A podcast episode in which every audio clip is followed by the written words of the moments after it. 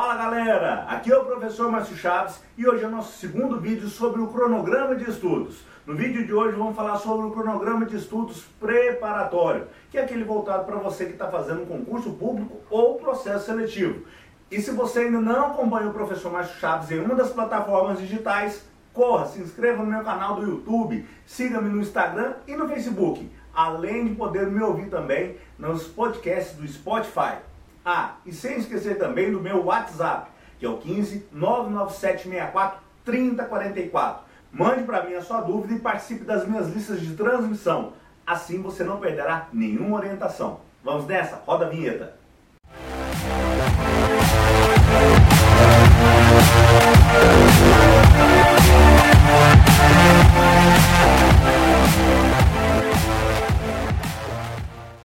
Pessoal, no vídeo que falamos sobre o cronograma de estudos contínuo, que é aquele voltado para o ensino médio, técnico ou superior, ou seja, qualquer tipo de curso que você esteja fazendo, nós falamos um pouquinho a respeito sobre cronogramas e como funcionam. Então, hoje vamos dar uma pequena repassada sobre isso. Um cronograma nada mais é do que um conjunto de atividades que você tem para fazer distribuídas durante um período.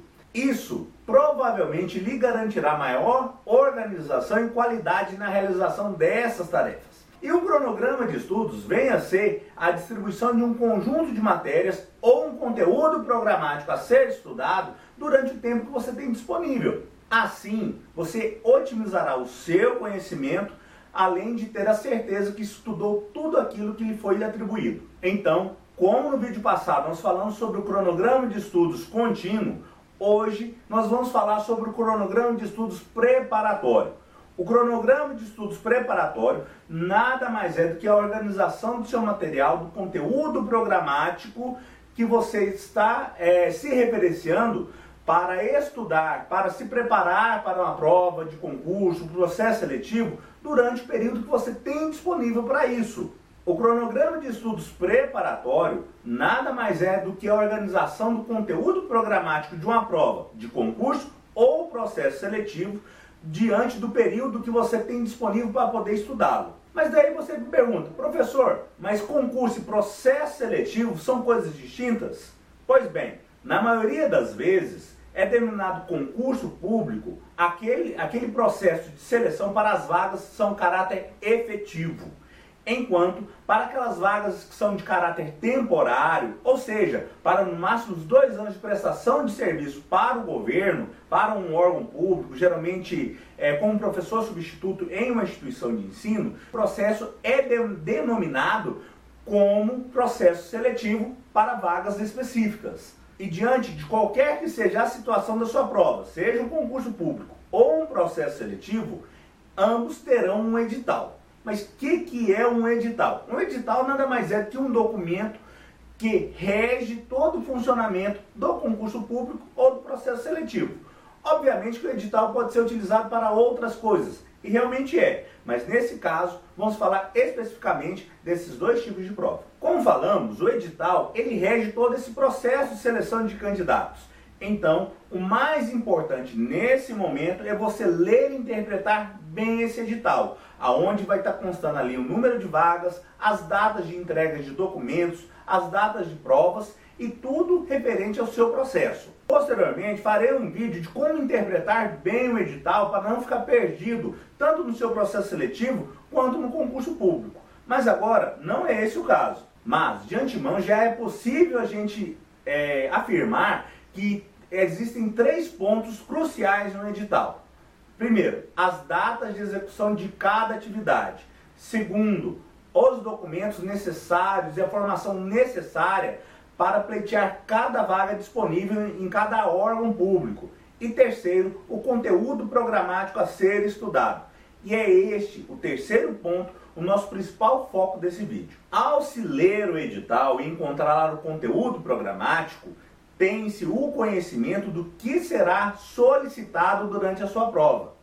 Um conteúdo programático geralmente é extenso, aborda vários conhecimentos de áreas distintas, de acordo com o cargo que você está pleiteando. Então, ele poderá solicitar questões técnicas da sua área, legislação, código de ética do servidor público, Lei 8.112, se for para cargos efetivos que são regidos sob essa lei, e todos os outros conteúdos que podem ser específicos do cargo que você está pleiteando. Então, ao conhecer o conteúdo programático a ser estudado, a primeira coisa a ser feita é você classificar cada um dos pontos, ou seja, das disciplinas, daquilo que você deve estudar diante da sua complexidade ou afinidade e também em relação da carga de material de cada uma dessas matérias. Pois a maioria das atividades, da, das disciplinas ou conteúdos que você tem maior afinidade, você julga ter menor complexidade.